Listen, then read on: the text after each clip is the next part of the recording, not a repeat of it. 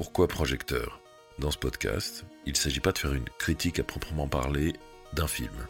Il s'agit plutôt de pouvoir, tout en étant le plus objectif, ou en tout cas le plus argumenté possible, en voir les éléments qui peuvent nous nourrir, nous enrichir, ceux avec lesquels on aura envie de repartir pour être grandi, pour, comme dit Robert McKee, trouver la vie après le visionnage d'un film. Et pourquoi cette idée-là? Tout simplement parce que moi qui savais à l'âge de 9 ans que je voulais raconter des histoires qui allaient être filmées et que j'allais en incarner une certaine partie par le jeu, cette fascination pour le cinéma m'est venue parce que j'y cherchais constamment les réponses que je n'avais pas dans mon milieu familial insécurisant. Et c'est ça un film. On peut s'y projeter, on peut y découvrir un peu plus de ce que nous sommes ou de ce que nous serions dans le vécu de ces personnages. Et dans Projecteur, c'est ce qu'on va faire. Analyser, analyser les différents éléments d'un film, pourquoi certains semblent pertinents, pourquoi certains le sont moins, voire ne le sont pas, dans le but de pouvoir, au final, déterminer ce qui est une idée forte avec laquelle on peut repartir pour en être nourri, pour en prendre le meilleur sans être dupe du moins bon.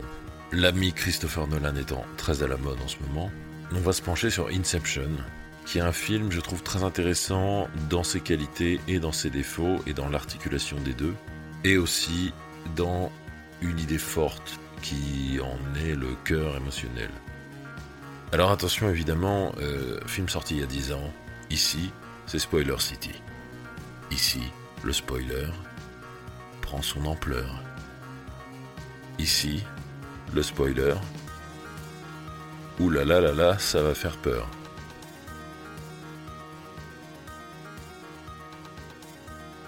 Note importante, euh, critiquer un film, c'est beaucoup plus facile que le faire. J'en sais quelque chose.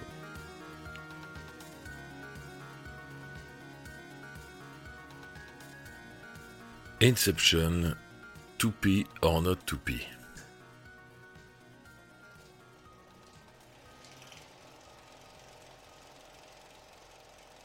Eh bien, j'aurais envie de dire, on s'en cogne un peu. Un peu comme de notre premier dragibus. De la première fois où on a pris le but. Ou de la première fois où on a mangé un couscous. Voilà. Alors oui, j'exagère peut-être un peu, mais ce qu'il y a à retirer de ce film va au-delà de, du suspense qui génère. Euh, oui, il y, a le, il y a un parallèle une sorte de mise en abîme sur la fabrication d'un film. Est-ce que c'est très très intéressant? C'est peut-être même un petit peu tiré par les cheveux.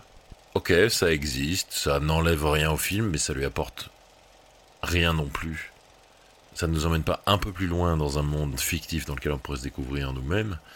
Est-ce que l'image d'Inception, elle-même, euh, est le point fort du film? Elle est absolument pas son point faible. Sur le film est absolument pas désagréable à regarder, voire même euh, euh, parfois euh, les images sont très fortes.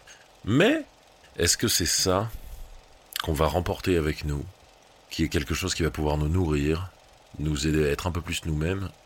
Est-ce que ça viendra de l'image de ce film? À mon sens, non. Le son. La bande originale est très forte c'est du Hans Zimmer. Elle a le morceau Time, par exemple, qui est clairement très marquant. Et heureusement pour le film, il est une force du film, mais pas la force première. Et euh, l'objet premier qui justifierait l'existence d'Inception. La mise en scène, le montage. Aïe aïe aïe.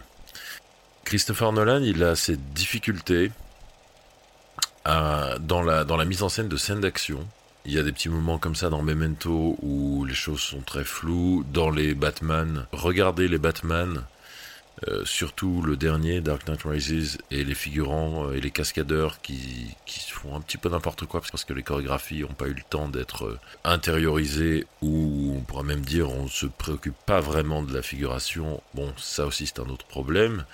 Et ce qu'on a là dans Inception, parfois, c'est une une gestion de l'information qui est distribuée aux spectateurs qui est très très floue. C'est-à-dire, une, une scène d'action, pour qu'elle soit bien perçue, il s'agit que la géographie du décor où elle se déroule soit clairement perçue. C'est euh, la base du travail. Et euh, ce qu'on a dans, dans une scène de ce problème-là est vraiment, vraiment flagrant. On a euh, ces personnages-là qui sont dans le premier niveau de rêve, les personnages principaux, qui se font attaquer par les projections de l'inconscient du rêveur, qui sont là en l'occurrence des, euh, gens qui ont un petit peu des dégaines de, de garde du corps de films des années 90 et qui, euh, qui les attaquent avec des armes, etc. Et on a un personnage qui les regarde à travers une des fenêtres de l'entrepôt. On aperçoit comme ça, en plan subjectif, deux ou trois personnages qui se rapprochent de l'entrepôt, qui tirent, etc. Le personnage de Joseph Gordon-Levitt riposte de manière pas assez efficace, d'après le personnage de Tom Hardy qui débarque avec un, une arme plus grosse, riposte à son tour, et on peut euh, voir une des cibles visées qui se fait toucher, tombe à terre ou quelque chose de cet ordre-là, mais pas les deux autres. On avait clairement vu qu'il y en avait trois qui s'approchaient. Or, on voit le sort d'une d'entre elles être réglé. Donc nous, on se dit, que va-t-il advenir des deux autres qui se rapprochent et qui vont tirer des boulettes dans le corps de nos chers personnages? Euh, Des boulettes comme dans le dessin animé en version française, Nicky Larson. On a les références qu'on mérite. Et on ne voit pas en fait ce qu'il ce advient de deux de ces personnages. Donc c'est-à-dire qu'on a la résolution par rapport à un de ces personnages, une de ces menaces, mais il y en a deux autres, à propos desquels on ne sait rien. La chose n'est pas résolue, le problème est euh, potentiellement toujours là. Or, les personnages traitent le problème comme s'il était résolu. On n'y revient jamais, ensuite, voilà. Et ça, c'est des, des, questions que le spectateur peut se poser qui sont euh, laissées en l'air. On a ça assez régulièrement chez Nolan. Ça vient d'un choix qui à mon avis, dans le cas de cette scène-là, euh, et c'est un peu souvent l'axe qu'il me donne l'impression de chercher à voir dans ces scènes d'action, le choix vient de donner un point de vue émotionnel, de véhiculer euh, la sensation d'une scène de violence, plus que de euh, permettre de se représenter correctement une scène de violence. Je pense que c'est un problème, c'est-à-dire que d'un côté ça a de l'impact et d'un côté on peut rester à se dire à rester en suspens, rester un peu bloqué sur le fait que mais qu'est-ce qu'il advient de ces deux autres menaces à propos desquelles j'ai vu aucune résolution Ok, bon, j'imagine qu'on doit les mettre de côté. Passons à autre chose. Ça peut être un problème pour certains spectateurs, clairement.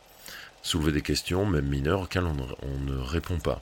Ensuite, est-ce que le, charme et la force d'Inception iraient euh, dans ses influences, dans la digestion de ses influences? Le fait que c'est euh, très inspiré de James Bond. Ça peut se voir avec la, scène du troisième niveau de rêve, euh, cette scène dans la neige avec une avalanche, des scènes d'action à ski. On a des choses comme ça dans plusieurs James Bond. Euh, l'espion qui m'aimait, rien que pour vos yeux, au moins. On a donc aussi des références avec la machine qui les emmène dans les rêves. Euh, qui, euh, qui a vraiment l'air d'être un gadget tout droit sorti de James Bond contre Dr. No, euh, donc le tout premier James Bond qui date de 62 si je ne me trompe pas, qui est qui pour moi est vraiment comment dire par rapport au film fait un peu l'effet d'ailleurs d'un d'un furoncle d'un mètre cinquante au milieu du nez. C'est-à-dire, je trouve que ça se marie pas du tout avec le reste, cette esthétique très très kitsch comme ça. Clairement, c'est volontaire. Hein. je pense que c'est voilà, c'est une référence à, ce genre de choses que Nolan aime beaucoup, ce genre de film. Il avait été question de lui réaliser un James Bond, il avait dit en interview qu'il aimait beaucoup ça, que quelque part c'est un rêve qu'il a, mais qu'il n'a pas la sensation que ce qu'il fait lui, que son cinéma s'adapterait à la franchise, mine de rien codifiée, très définie, de James Bond. Donc ces références au film d'espionnage ou au film de casse, puisqu'il s'agit d'un film de casse, sont euh, un outil qui permet au film d'avoir tout le suspense qu'il a, disons plus que le suspense, tout le rythme qu'il a. Ces personnages, est-ce que les personnages du film sont un attrait majeur?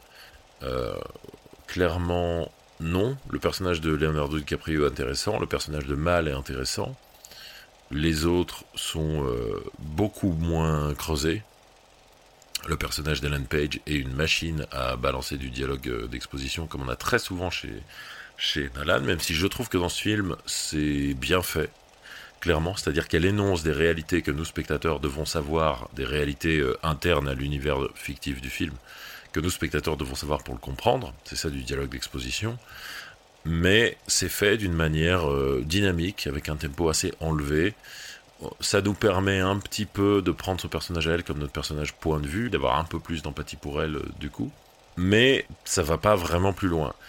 On a donc Leonardo DiCaprio, le protagoniste Cobb, C-O-B-B. Cobb, C-O-B, en anglais, vient de cobweb, qui veut dire toile d'araignée. Cobb étant, euh, voulant dire araignée en vieil anglais. On est donc un personnage emberlificoté dans son passé, emberlificoté même dans la, la, dynamique narrative du film, de un rêve dans un autre, dans un autre, pour pouvoir y subtiliser quelque chose et le ramener à la réalité.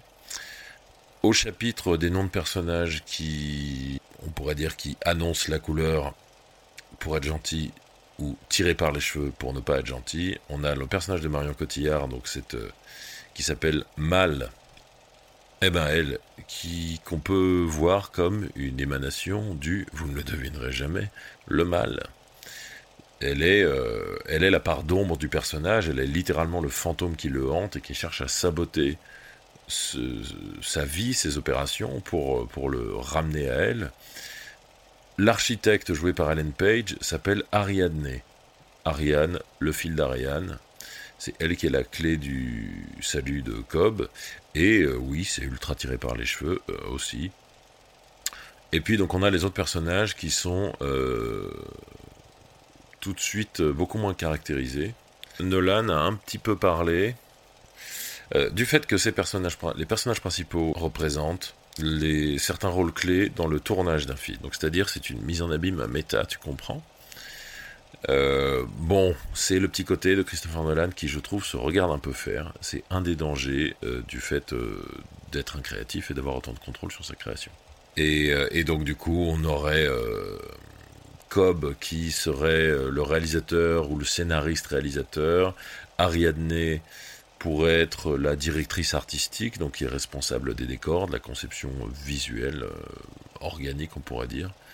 Euh, de, de, l'identité du film. Eames, joué par Tom Hardy, euh, l'acteur, qui est littéralement décrit comme euh, capable de se mettre dans la peau d'un personnage, et qui devient, dans les yeux du spectateur et de la victime de, de leurs Inception, quelqu'un d'autre, sans pour autant changer de visage, mais le spectateur et la victime projettent ce visage sur Tom Hardy.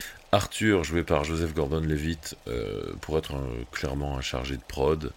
Donc euh, il organise la chose, il est là pour avoir un côté pragmatique, euh, ce qui est un peu caricaturé dans le film en disant, en disant qu'il n'a aucune imagination. Saito, joué par Ken Watanabe, est le studio, le producteur en chef, c'est le porte-monnaie.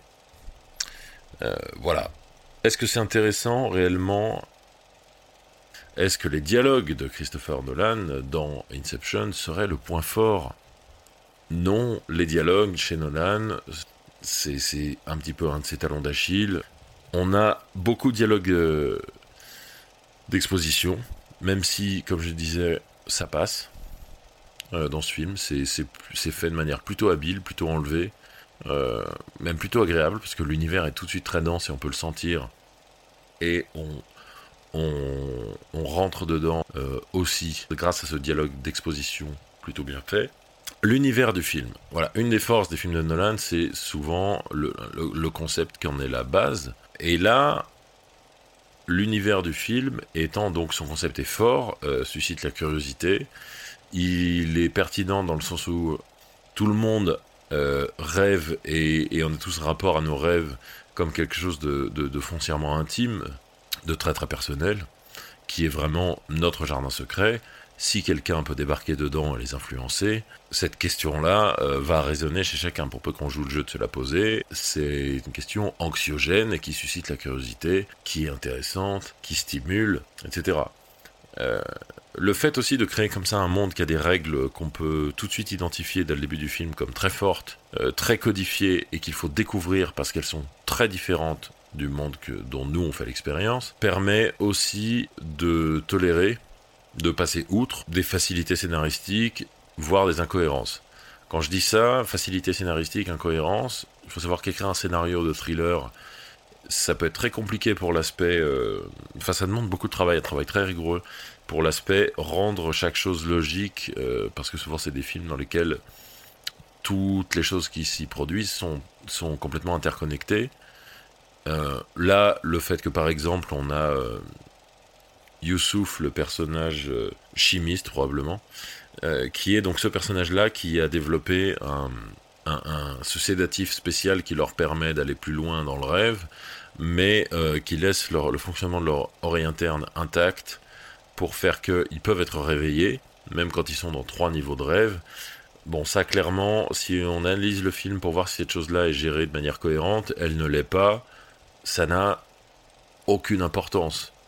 Euh, ça a une importance si justement on veut juste critiquer le film, montrer euh, regarde, ce n'est pas parfait, sachant qu'un film c'est tellement une œuvre tentaculaire à concrétiser que je vois pas comment un film pourrait être parfait, tout simplement. Pour avoir l'expérience de la réalisation et de la production, euh, c'est bon métier. Je, pense que c'est, ce sont des attentes stériles, le fait de vouloir décortiquer à tout prix la cohérence d'un film. Ceci dit, le danger d'une incohérence, c'est que à partir du moment où on la remarque, le monde du film s'écroule au moins dans une certaine mesure. Ça abîme l'expérience de recevoir pleinement les idées de ce film-là, de, se faire embarquer par ce film-là. Donc c'est pour ça que parfois on peut avoir du mal à résoudre des choses, scénaristiquement parlant, qui sont des incohérences, sachant que, et en plus on sait qu'elles ne sont pas l'objet de l'œuvre, et se dire on a des idées assez denses, des choses assez denses, quelque chose d'assez rythmé. On va vraiment maintenir ce rythme-là dans ce scénario, dans ce film, pour faire, on ne remarquera pas ces incohérences. Et c'est ce que je trouve euh, Inception fait euh, bien, clairement. Il y a beaucoup de choses qui, euh, sur lesquelles on s'attarde pas du tout autant, alors qu'elles sont, qu'elles sont des, des, imperfections de logique, comme je disais, qu'on ne peut pas, j'estime, qu'on ne peut pas réellement reprocher au film. Euh, elles sont des imperfections logiques, on, on les sent à peine ou pas passer de manière dommageable parce qu'on a envie de jouer le jeu, de suivre le film dans sa proposition et justement pourquoi on a envie de jouer le jeu, de suivre le film dans la proposition qu'il nous fait? Ça vient de plusieurs petites choses, mais je dirais de plusieurs idées qui sont très fortes et qui sont au cœur de ce film-là et qui le rendent, à mon sens, clairement notable. Donc déjà, il y a cette idée de, des limbes qu'on peut se retrouver euh, dans un lieu qui est clairement une forme de, l'enfer. Les personnages, en parlant des limbes, euh, disent en bas, où on tombe dans les limbes, ce genre de choses. Donc le parallèle à l'enfer est évident, au-delà même du nom. Et, euh, et littéralement, la résolution du film a lieu lorsque les deux personnages principaux, donc Cobb et Ariadne, descendent dans les limbes dans les ombres profondes du personnage de Leonardo DiCaprio, de Cobb, pour se confronter à ce qui le hante, à ses fantômes, à son ombre au sens jungien du terme, qui est donc incarné par Mal, le personnage de Marion Cotillard, se confronter à ses propres ombres pour se libérer de ses démons, pour libérer son potentiel et pour au final être juste, c'est-à-dire sauver Saito, qui a fait preuve d'honneur et de valeur euh, aux yeux de Cobb et de son équipe? Petite parenthèse par rapport à ça, Saito est un personnage que nous, spectateurs, on peut très facilement critiquer. C'est-à-dire on peut se demander euh, pourquoi le film fait tout ce qu'il peut pour qu'on apprécie cet homme-là, sachant euh, qu'il a l'air de ne pas vraiment s'embarrasser de moralité, ou alors seulement pour certaines choses. Si on regarde le début du film, on peut voir qu'il y avait un architecte au début du film qui doit être remplacé par le personnage d'Ellen Page ensuite qui va se faire exécuter et ça ne euh, perturbe pas euh, Saito euh, le moins du monde. Ce n'est pas bien Saito, ce n'est pas moral, méchant, méchant Saito. Mais bon, on a quand même le film qui essaie de le racheter plus ou moins, et dans la logique du film, il a fait preuve d'une volonté de tenir ses engagements auprès de l'équipe de Cobb et de Cobb lui-même, et du coup, le fait de descendre pour Cobb dans ses propres limbes, c'est pour se libérer de ses démons, mais aussi libérer ses démons, savoir Mario Cotillard mal, et être juste, à savoir sauver Saito comme lui avait promis qu'il le ferait. Et donc il y a cette, idée-là, l'idée de, du rapport à sa, propre ombre, que je trouve très forte, absolument universelle et cruciale euh, dans la vie d'un être humain, Donc ce qui tout de suite donne un gros gros intérêt au film, parce que je trouve qu'elle est représentée de manière forte, bien diluée au sein du suspense et de l'intrigue, et aussi cette idée-là qui est, euh, qui est creusée dans le film de une idée germe dans un cerveau et impossible ou presque impossible à éradiquer. Cette idée-là que je trouve une idée euh, très très forte parce que euh, on peut voir ce film et il peut nous aider à pointer du doigt quelles sont les idées en nous qui altèrent notre potentiel, qui réduisent notre potentiel, qui nous privent d'une part de notre nature profonde et vraie? Le film nous dit qu'on peut donc aussi nous implanter en nous-mêmes, faire germer en nous-mêmes une graine bénéfique qui nous donne de la puissance, non pas du pouvoir, mais de la puissance. De la puissance dans le sens, ces choses en nous qui ne disparaîtront pas, même si tous nos biens matériels disparaissent.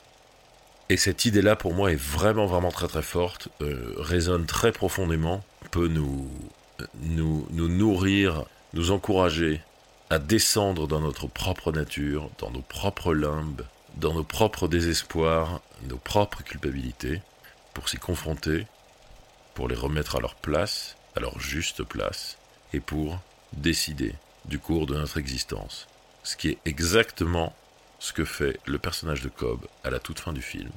Il n'attend pas de voir si la toupie continue de tourner, donc lui indiquerait qu'il est toujours dans un rêve, ou si elle tombe, ce qui lui indiquerait qu'il est dans la réalité.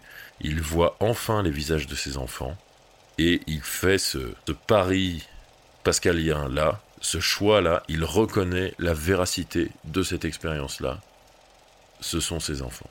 Et donc, Inception est un film qu'on pourrait critiquer sur pas mal de choses, pas mal d'imperfections, mais c'est ça, ça ce qu'on cherche à faire ici dans Projecteur. On peut voir que ce film-là a est, est imbu d'une idée très forte qu'on peut emmener avec nous, qu'on peut nourrir, dont on peut prendre possession, qu'on peut prendre à bras le corps pour, comme le disait Robert McKee, trouver la vie au moins un peu plus.